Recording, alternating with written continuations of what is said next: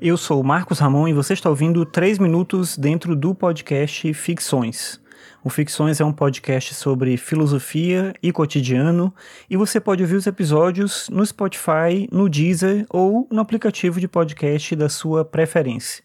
Ajuda muito se você compartilhar os episódios com outras pessoas, porque aí mais gente fica sabendo que da existência do Ficções. O filósofo francês André Comte Sponville tem um texto, um livro chamado Bom Dia Angústia.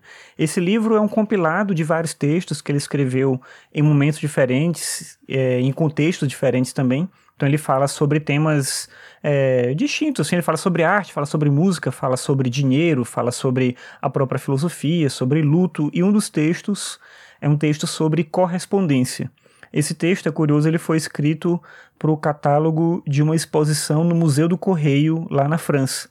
E esse livro é um livro, eu não sei de quando é esse texto especificamente, porque, como eu falei, são textos escritos em momentos diferentes e eles foram compilados todos nesse livro, mas o livro em si foi publicado em 96, 1996 e ele fala sobre correspondência em uma época em que já se tinha internet, já se tinha computador, mas ainda se escrevia cartas. Hoje, claro, as pessoas ainda escrevem cartas. Algumas pessoas ainda escrevem cartas, mas é cada vez mais raro essa prática. E ele fala que é um texto falando sobre correspondência, obviamente ele faz um elogio desse, dessa forma de escrita que é a própria carta.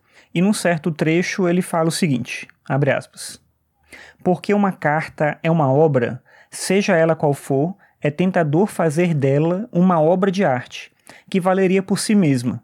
Nem todos são poetas, romancistas, artistas, mas todos escrevem cartas. Pelo menos todos aqueles que sabem escrever.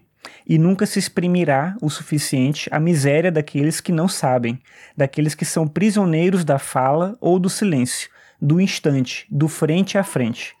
Que infelicidade não poder escrever cartas de amor, não poder escrever aos amigos, aos filhos, não poder lê-los, ser prisioneiro da ausência ou da separação. A escrita é um luxo, a escrita é uma felicidade, a escrita é uma liberdade. Fecha aspas. É bonito essa forma como ele se coloca para pensar sobre a carta e pensar sobre a escrita de maneira particular, porque ter algo escrito para você por alguém é diferente, obviamente, você ter alguém falando ao seu lado. Claro que eh, não é uma questão de pensar o que é mais valioso. É óbvio que a presença de alguém dizendo algo para você é algo que não pode nunca ser desmerecido diante de um texto. Mas a pessoa se dedicar a escrever algo para você e deixar uma marca dela naquele texto e você ter aquele material como algo que é uma marca da presença dessa pessoa na sua vida, é uma coisa que a gente perdeu como a época que a gente manda mensagem de texto, que a gente manda mensagem no WhatsApp ou no Messenger, ou escreve um tweet, ou escreve um e-mail quando muito, mas a gente não se dedica mais a tirar um tempo para ler cartas, para escrever cartas e para exercer esse papel da escrita. Então, ele fala que todos escrevem cartas, exceto aqueles que não sabem escrever, mas hoje a gente vive uma época em que mesmo aqueles que sabem escrever não têm mais interesse ou oportunidade de escrever cartas.